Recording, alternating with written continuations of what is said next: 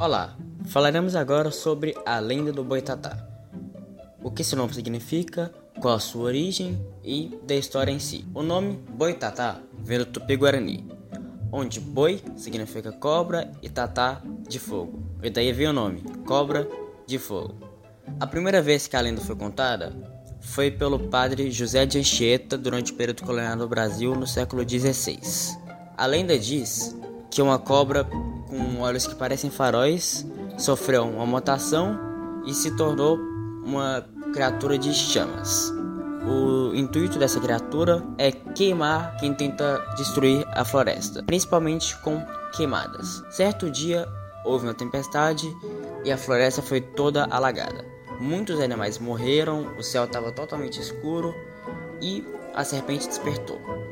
Ela começou a comer os olhos dos animais mortos, que emitiam um brilho que, de acordo com a lenda, eram o último brilho que viam antes de morrer.